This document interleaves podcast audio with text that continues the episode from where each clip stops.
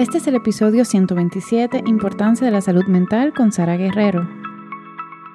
Hola, ¿cómo estás? Te habla Selma de Soulful Inc. y estás escuchando Soulful Vibes. Todas buscamos lo mismo, bienestar, salud física, mental y felicidad. Y en este podcast me siento contigo para discutir ideas, darte tips, oportunidades y estrategias para que puedas diseñar la vida que sueñas. Comencemos. Hola a todos y bienvenidos. Yo, eh, yo quería grabar este episodio en realidad por varias eh, conversaciones que me han pasado en vida real y que me empecé a dar cuenta de la necesidad de, de, un episodio como este, donde vamos a hablar de la importancia de la salud mental, eh, especialmente que mayo también es, es como que el mes de, de crear awareness de la salud mental. Y hoy tenemos aquí a Sara Guerrero, que ella es mi terapeuta. Ella es licenciada en psicología clínica con una maestría en psicología clínica de Boston University. También tiene una maestría en terapia sexual y de pareja de la UAS y un PhD en terapia sexual y de pareja de la Universidad de Almería de España. Y tiene 32 años de experiencia en la práctica clínica. Bienvenida, Sara. Hola, Selma. Feliz de estar contigo aquí. Y muchísimas gracias por acompañarme hoy aquí con, con todo lo que nos están escuchando para hablar de un tema tan importante que es como la salud mental. Y yo quisiera empezar de una vez como que ir al gramo, al, al gramo, al grano de cómo podemos desmitificar, o sea, como que quisiera hablar full de los tabúes de la salud mental y por qué de repente cuando alguien lo habla hay como tensión en el ambiente. Sí, fíjate, como muy bien mencionas, eh, la salud mental, aunque Pienso que es importante desde que existe la historia y el ser humano porque la estabilidad emocional es fundamental, así como la salud física, la emocional es prioritaria. Sin embargo, eh, no hace hasta hace relativamente pocos años que se le ha dado la importancia que tiene, porque tiene una incidencia en todos los roles que desempeñamos como persona, en el rol personal, en el rol familiar, en el profesional, en el laboral, en el de amigos, en todo. Una persona que no está totalmente centrada, que no se siente bien consigo mismo, pues no va a poder funcionar de manera adecuada en ninguno de esos aspectos. Entonces, a lo largo de la historia han habido muchos tabúes, porque eh, a veces decían, yo no voy a ir a un psicólogo, porque yo no estoy loca, entonces la persona asociaba que si una persona eh, tenía eh, tristeza o tenía algún, eh, alguna situación que debía resolver, ya se asociaba con que estaba loco, que había perdido la lucidez, cuando realmente no es así. Incluso yo siempre le explico a los pacientes que hay una diferencia entre psicólogo y psiquiatra. El psiquiatra es médico inicialmente y luego, luego hace psiquiatría, por eso trabaja con fármacos. Nosotros los psicólogos no. Nosotros trabajamos conducta, pensamiento, sentimiento y si bien es cierto que en muchos casos debemos de trabajar de la mano con un psiquiatra en casos que lo ameriten y dependiendo del nivel de los diagnósticos para trabajar en ambos niveles, psicofarmacología y psicoterapia y entonces así sacar al paciente y llevarlo a puerto seguro. Exacto. Y, y por eso es, ok, aquí viene como que mi otra pregunta. O sea, ¿por qué viene la importancia de cuidar la salud mental y qué pasa? ¿Qué pasa en caso de que no sea diagnosticada con tiempo?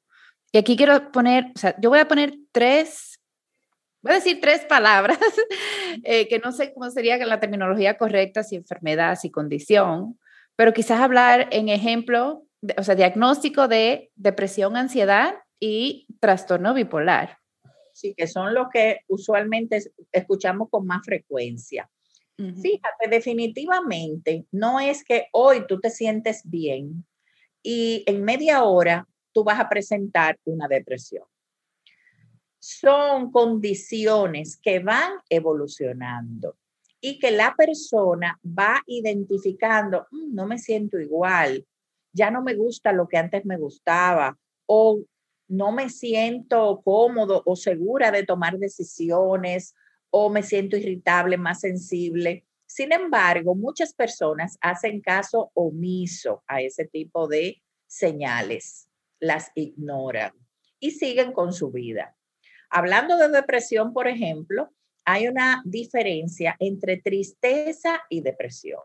Porque tú sabes que coloquialmente la gente dice, ay, tú estás bipolar porque ayer tú querías helado y hoy tú no quieres. Eso no es bipolaridad. Ah, porque no tengo deseo de ir a bailar hoy, estoy deprimida. Eso no es depresión. Entonces la gente ha utilizado los términos de manera coloquial en el día a día cuando son términos serios y que no podemos eh, utilizar así. Entonces, ¿qué pasa? La depresión es una reacción emocional a un evento usualmente identificable. Perdí un empleo, eh, un amigo importante se me mudó y me va, me va a hacer mucha falta, me voy a mudar y me da pena con mi casa anterior. Eso no es depresión. Eso es tristeza.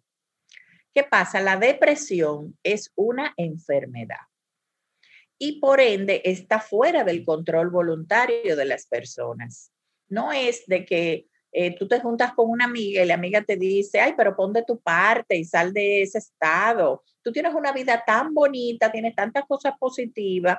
Entonces hace sentir a la persona que tiene la depresión como que yo soy culpable o yo soy débil porque teniendo todo eso que me dice mi amiga, a pesar de eso me sigo sintiendo mal. Entonces, es como si tú tuvieras fiebre. Cuando tú tienes fiebre, porque alguien te diga, pon de tu parte para que se te vaya, no se te va a ir, porque es una condición física, es un síntoma que corresponde a una base orgánica, quizás una infección o alguna otra cosa. Entonces, la depresión es una enfermedad, y vuelvo y repito, fuera del control voluntario de las personas y que necesitan un manejo de un profesional de la conducta. Dependiendo el grado, porque la depresión puede tener grados leve, moderada, severa. Y no todo el mundo reacciona igual a los niveles de depresión. Hay personas que son de alto funcionamiento, aún con una depresión severa. Increíble. Hay personas que con una depresión severa se tiran en la cama, no se bañan por tres días, no hablan con nadie, no comen, no duermen. Sin embargo, hay personas con una depresión severa que van a su trabajo todos los días, que hacen lo que tienen que hacer, pero por dentro se sienten rotos, muertos, como en un estado de gravedad y de anestesia. Exacto, que no sienten nada, que, que se deja de sentir. Exacto, eso se llama anedonía. Entonces, por eso no podemos generalizar cómo cada persona vive su diagnóstico. Es importante buscar ayuda. Por eso este tipo de podcast es para alertar, incentivar a las personas a que busquen ayuda cuando comiencen a, identificar algunas señales, porque lo malo de la depresión es que es silente. Comienza con que, ay, no me siento de ánimo. ¿Será el clima?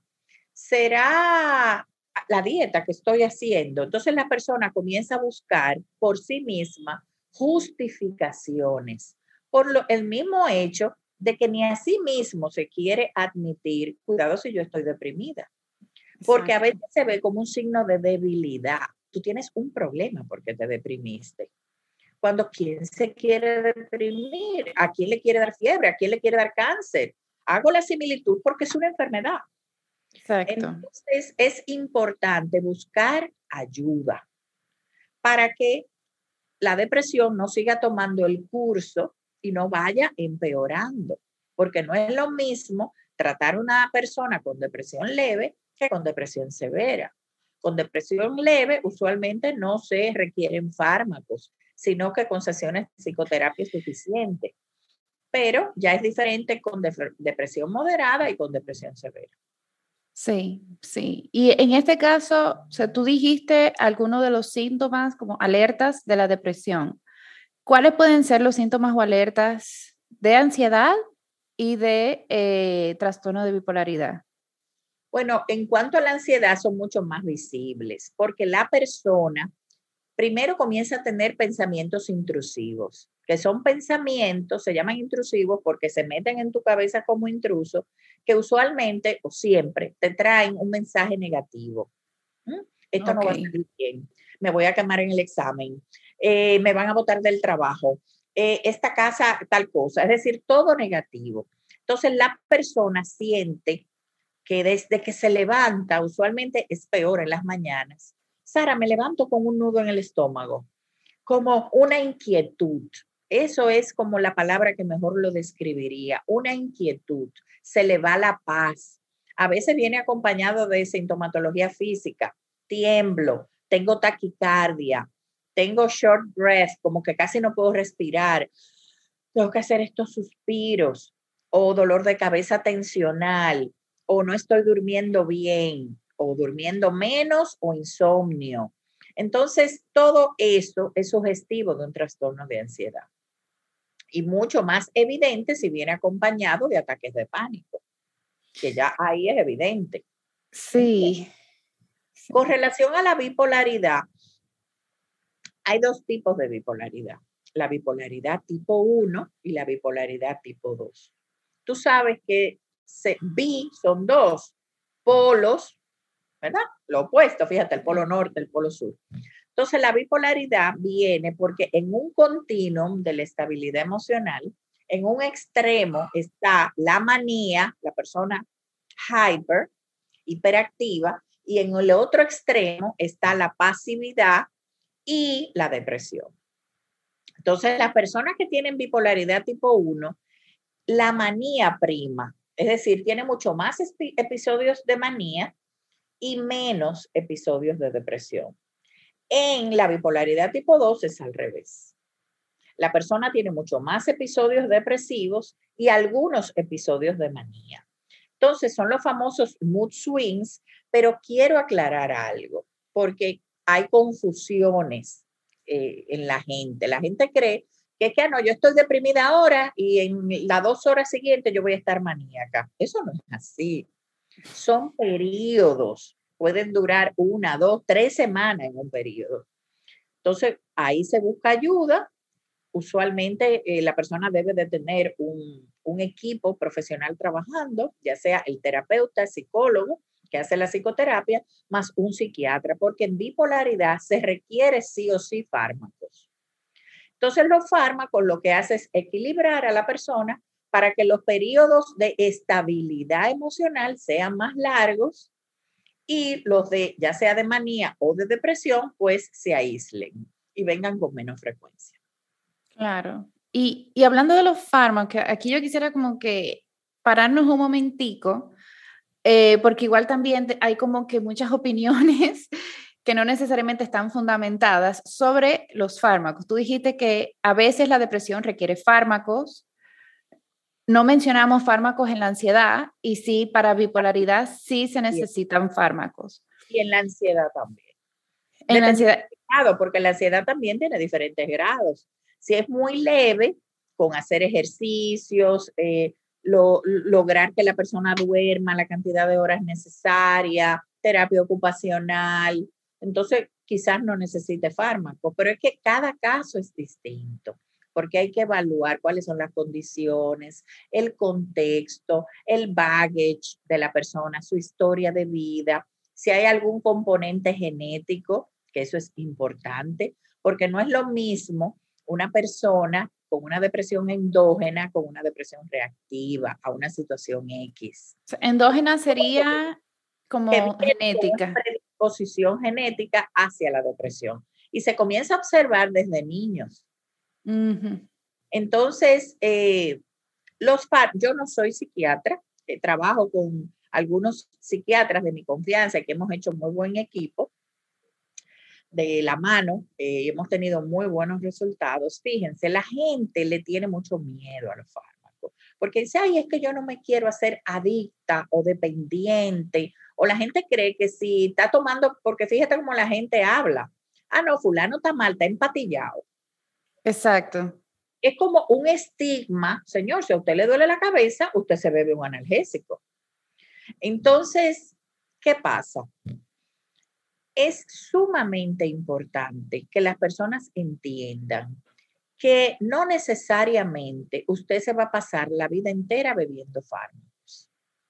Ese episodio de ansiedad, ese episodio de depresión puede ser un paréntesis en su vida, como me, acabo de decir, un episodio que necesitamos darle la ayuda a la persona, pero inmediatamente la persona esté bien, se comienza el protocolo de, de desmonte del medicamento y cero medicamento porque también por tabú, por miedo, no nos tomamos la medicina, empeoramos y entonces ¿qué hacemos cuando ya usted está inhabilitado en un rincón sin hacer nada?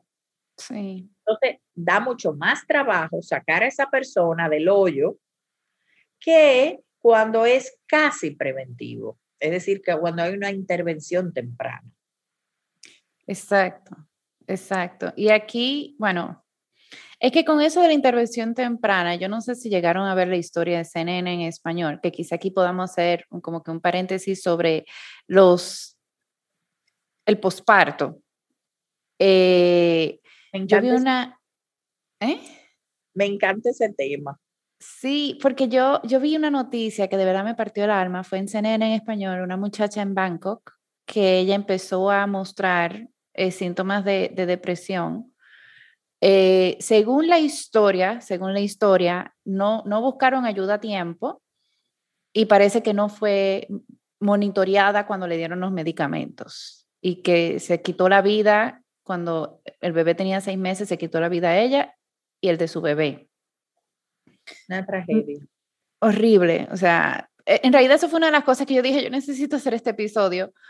Eh, porque con el posparto, y quizá aquí podemos, o sea, yo conozco muchas mujeres que, le han, que han tenido temas de depresión posparto que van mucho de la mano con, con el cambio hormonal, hormonal y, o sea, quizás aquí ver cuáles son esas señales en, ese, en esos momentos y cómo, y cómo quizá las parejas podrían empezar a identificarlo porque a veces la misma mamá no se da cuenta hay una diferencia entre los baby blues o maternity blues, que es esa tristeza posparto, y depresión.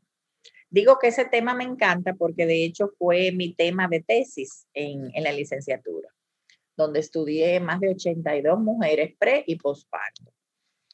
Y fue muy interesante porque en la tristeza puerperal interviene el factor hormonal. Tú sabes que aumenta la prolactina, que es la hormona de la leche, y esa hormona cuando está en niveles altos produce tristeza, llanto, mujeres que dicen, yo estoy llorando, pero yo no sé por qué, porque yo estoy feliz con mi bebé, tengo mi familia, fue un bebé planificado, no me hace falta nada, tengo ayuda y como quiera estoy llorando.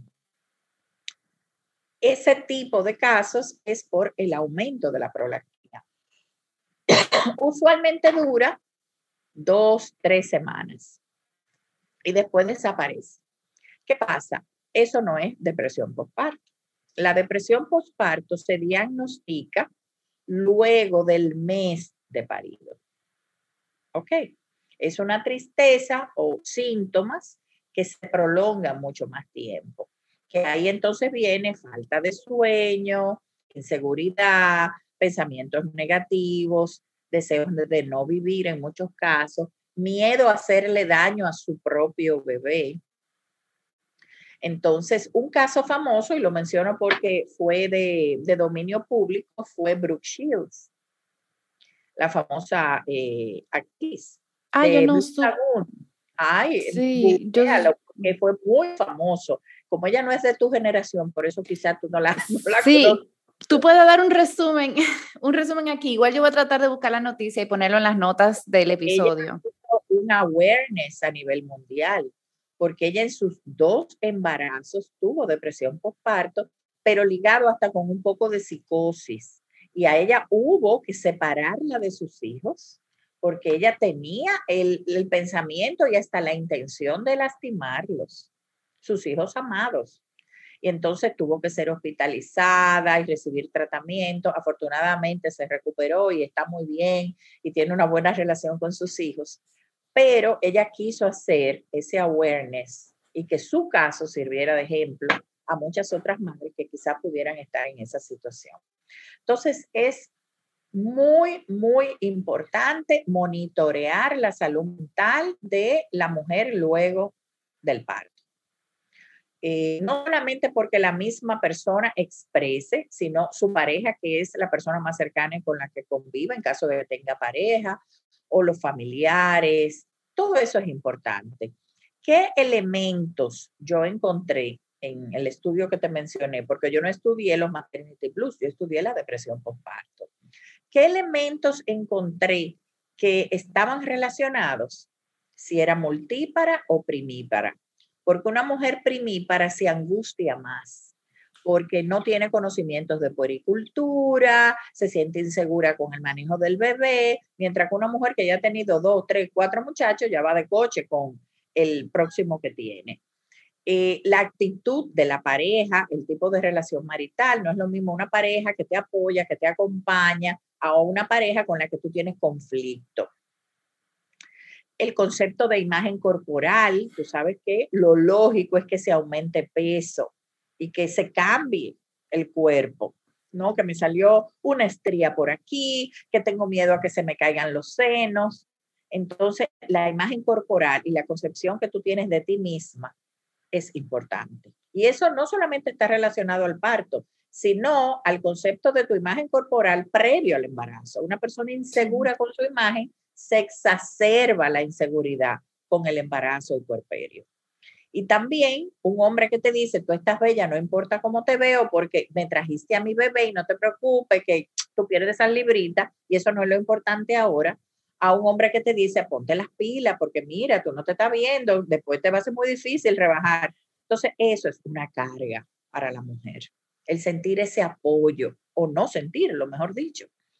Entonces, hay una serie, también la ayuda. No es lo mismo una mujer que tiene ese bebé, quizás dos más, y no tiene ayuda. Lo tiene que hacer todo. A una persona que tenga la familia, que tenga a niñera, enfermera, ahora hay eh, un séquito de ayuda, que es mucho más fácil. ¿Por qué? para dormir de noche, para que te ayuden a preparar la comida o a limpiar la casa. Una mujer que lo tiene que hacer todo, pues obviamente eso le afecta porque es mucha presión. Fíjate cuántos elementos pueden intervenir en la depresión postparto. Sí. Además del factor genético, obvio. Exacto, exacto. No, y ya vimos como que ahí están todas las señales que yo sí, sí, a los que están escuchando esto, si de repente ven que se sienten un poquitico más desmotivados en su vida, no hay nada de malo de hacer una cita donde un psicólogo. Y yo creo que yo lo, yo lo puse en un post, como que de repente puede que no sea nada, puede que sea simplemente que necesite desahogarse, pero puede que sí. Y descubrirlo a tiempo puede prevenir muchas cosas. Y aquí me surge como la otra pregunta, porque, bueno, estamos hablando como de la generación de Brooke Shields, mi generación, que yo no me sabía eso. ¿Eh? Sí.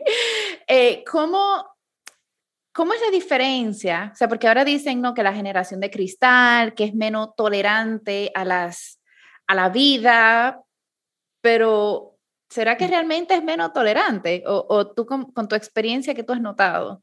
Se llama la generación cristal y cuando tú piensas en un cristal, tú piensas y se puede caer y romper fragilidad.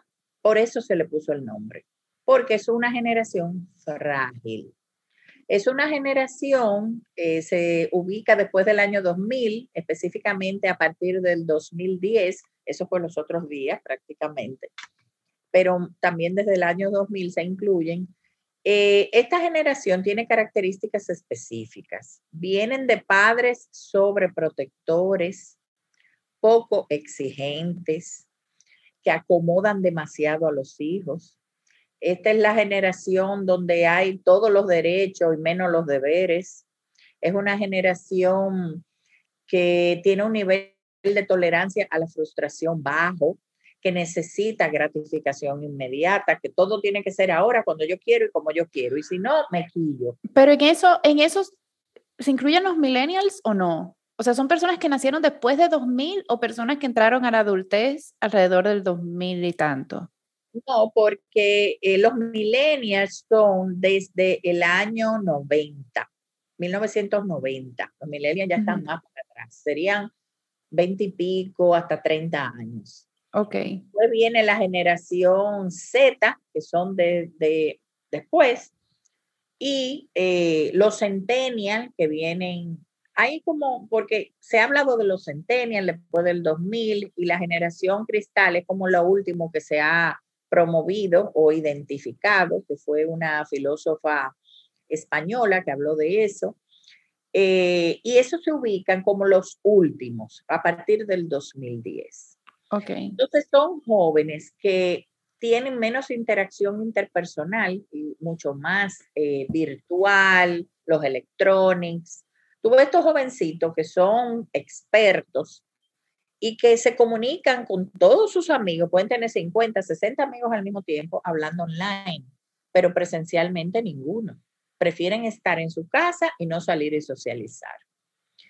Eh, entonces, tienen esa fragilidad porque también se sienten merecedores de todo y no aceptan críticas constructivas. Sin embargo, sin embargo, esta generación, como está abierta al Internet, a toda la noticia, todo es mucho más liberal. No tiene los tabúes que tienen las generaciones anteriores. Entonces están abiertos, no me siento bien, necesito un terapeuta. Eh, están abiertos a recibir ayuda y la buscan. Entonces, son los que menos o no tienen tabú hacia la búsqueda de psicoterapia. Ok. Pero bueno, por experiencia y por lo que yo veo por ahí, yo me atrevería a decir también que un poquito de algunos millennials, vamos a decir, de los millennials más jóvenes. También buscan ayuda. Eh, también buscan ayuda. Eh, sí, como que yo, yo siento que con los millennials, o sea, con las personas de mi edad, uno tiene mitad y mitad. Personas que proactivamente buscan ayuda y otras personas que es como... Hacen resistencia. No. Hacen un poquito de resistencia, sí. Exacto. Y, y con eso... perdón que te interrumpa. Y si lo hacen, ay, yo no quiero encontrarme con nadie, que nadie sepa que yo voy al psicólogo. De hecho, en mi consulta, Selma, bueno, tú lo sabes, eh, tengo dos puertas. El paciente entra por una, sale por otra, precisamente para eso, para guardar la confidencialidad de la identidad, porque nadie quiere, o mucha gente, hay otros que no le importa, pero mucha gente no quiere que sepan que vienen a hablar conmigo. Yo le doy la facilidad, pero a mí lo que me interesa es que busquen ayuda. Entonces, si si ayuda, bueno, pues. Sí, exacto, exacto. Yo soy una que amigo porque no, no me importa mucho. Bueno, lo estoy diciendo aquí en el podcast. no eh, importa, al contrario, estás alentando, dando el ejemplo para que otras personas sean inspiradas por ti y busquen ayuda para su bienestar. Sí, sí, y en realidad aprovecho ahora, como que ya que estamos hablando de eso, que en realidad, ¿qué se hace? ¿Qué tú podrías explicar que se hace en una sesión de terapia? Porque quizás muchas personas ni siquiera lo saben y por eso no van. hablar. Es un espacio seguro, confidencial, por ética profesional, el terapeuta no puede divulgar nada de lo que se habla ahí. Es como un sacramento cuando uno va al cura y se confiesa. El cura no sale en, el, los domingos en la prédica a, a, decir fulano tiene tal cosa o cometió tal pecado. Es exactamente lo mismo.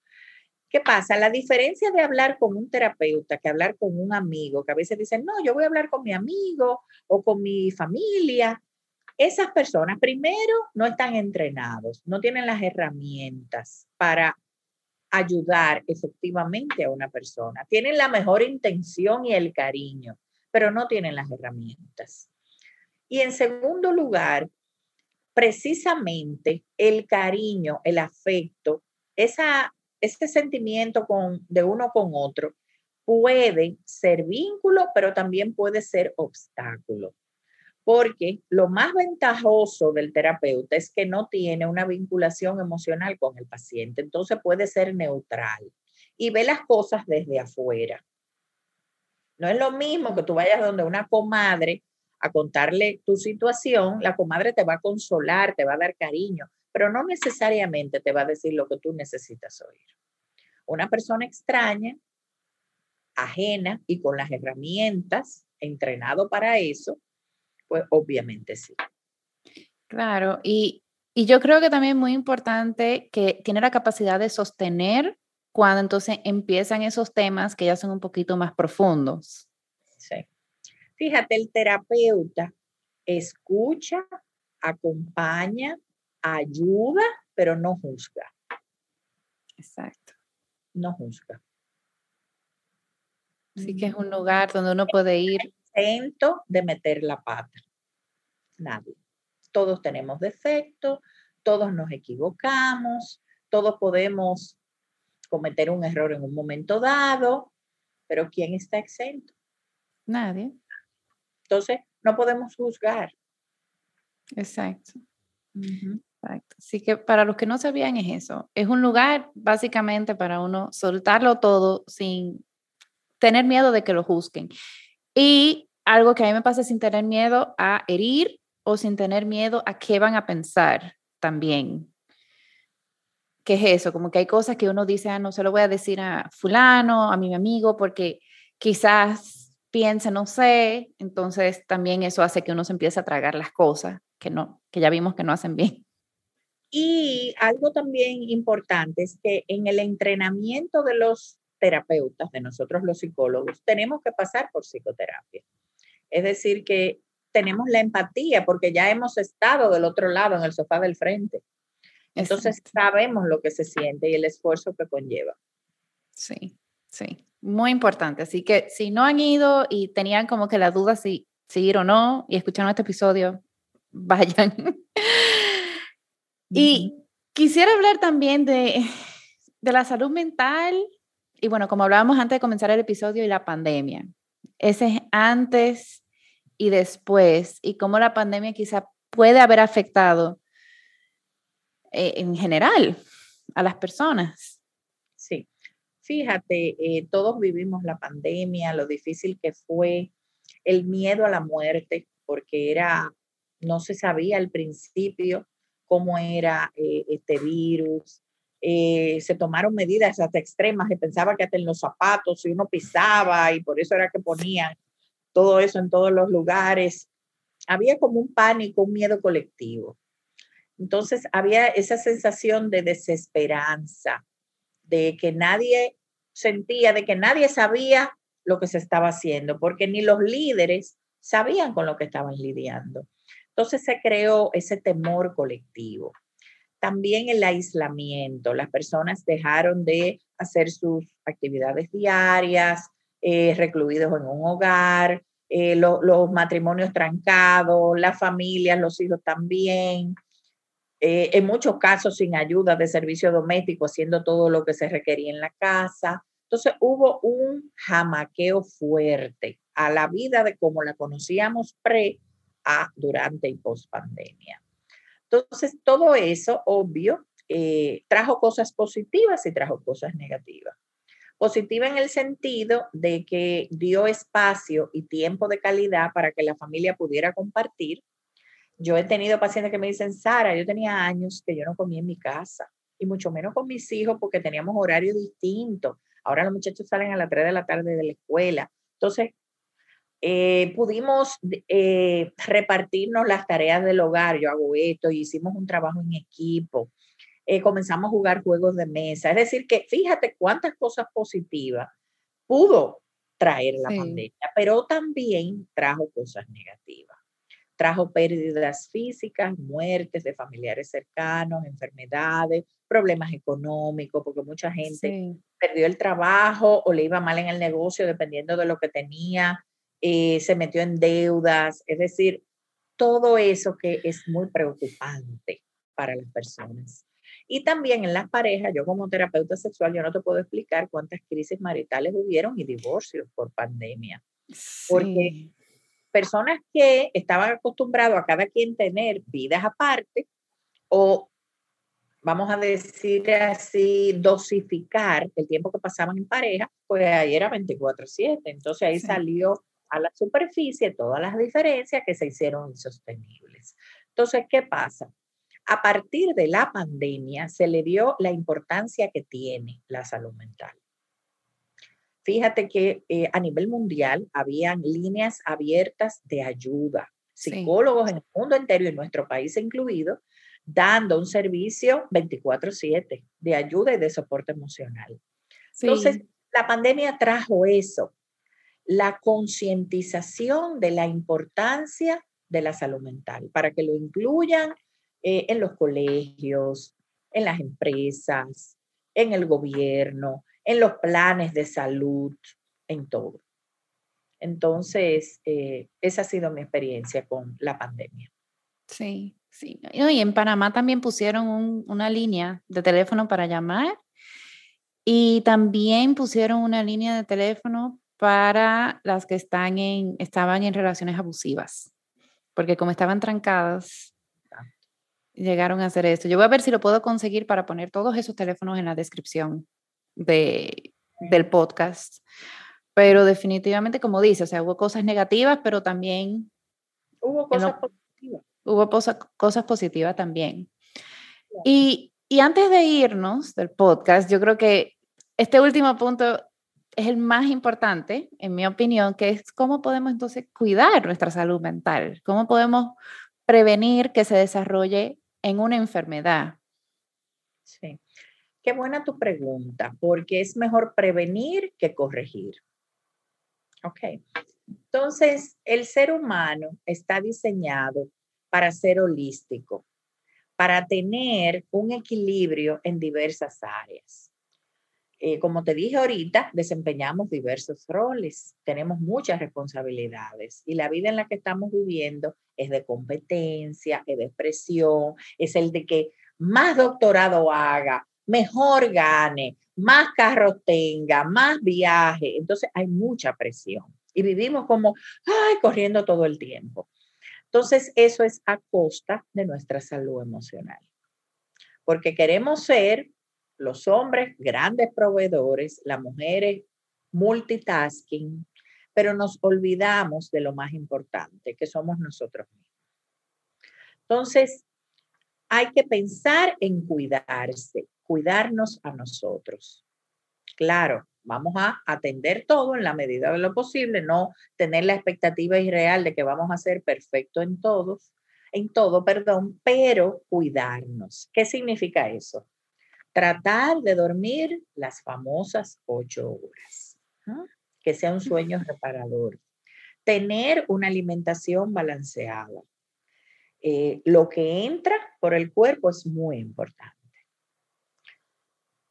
hacer ejercicios o algún deporte. Y si es al exterior, mejor, porque nosotros hemos perdido el contacto con la naturaleza. A veces yo le digo a la gente, haz el ejercicio de que tú sales y permite sentir y tomar conciencia del aire que te da en la cara. ¿Cuánto tiempo? Háganse la pregunta, ¿hace cuánto tiempo yo no miro arriba y yo me detengo a ver el cielo? La gente dice, yo no me acuerdo cuando yo hice eso la última vez. Son cosas que están ahí y que nos ayudan. Al tú tomar conciencia del lugar donde tú estás, del momento, a veces tú dices, qué bello este atardecer. Y eso nos da felicidad, pero es que no nos detenemos a verlo. Y es algo que está ahí a nuestra disposición gratis. El contacto con la naturaleza es sanador. No es lo mismo tú correr en una máquina en tu habitación a tu correr fuera. Ver otras personas, el contacto con la naturaleza, la lluvia que te puede caer, la brisita que te da, es increíble. Y el tener un hobby, un tiempito que sea para ti. Algunas personas lo utilizan, ay, me encanta juntarme con mis amigas, beber un cafecito y hablar. O los hombres, me encanta una peña para ver la Fórmula 1 o no sé, cada quien tiene un hobby distinto, o me gusta coser, tejer, bueno, eso era quizá antes coser y tejer. Pero yo creo que está haciendo un comeback, yo creo que está haciendo un comeback. y me encanta. Pero identificar la música es buenísimo. Hay gente que tú veas, ah, no, yo toco guitarra en mi tiempo libre. Tengo una amiga que ahora está cogiendo clases de canto, que ella jura que ella canta bien, pero lo disfruta y se está dando ese permiso. Entonces, el hacer todo eso es preventivo y es cuidar nuestra salud mental. Y no es difícil. Y somos nosotros quienes más lo vamos a disfrutar y las personas que están a nuestro alrededor las que más se van a beneficiar. Sí. sí. Definitivamente. Y son cosas que podemos hacer al alcance. O sea, que está ahí. Claro, gratis. Gratis. Exactamente. Exactamente. Pues, Sara, mil gracias por el episodio de hoy. Yo siento en realidad que que como que abarcó un poquito de todo la salud mental. Pudimos tocar... En general, sí, Hay fue mucho más, pero bueno. Exacto, exacto. Hicimos un overview. Sí, un buen overview. Y aprovecho y bueno, y cuéntanos a las personas que nos están escuchando dónde te pueden encontrar. Bueno, yo estoy en Women Care Center, en la Paseo de los Locutores, en el tercer piso, a sus órdenes. ¿Y tienes alguna red social o hay formas de, porque hay muchas personas que nos escuchan de Panamá, de otros países, que quizá puedan asesorarse contigo vía Zoom? Sí, yo eh, ya desde antes de la pandemia eh, tengo muchos pacientes que viven fuera.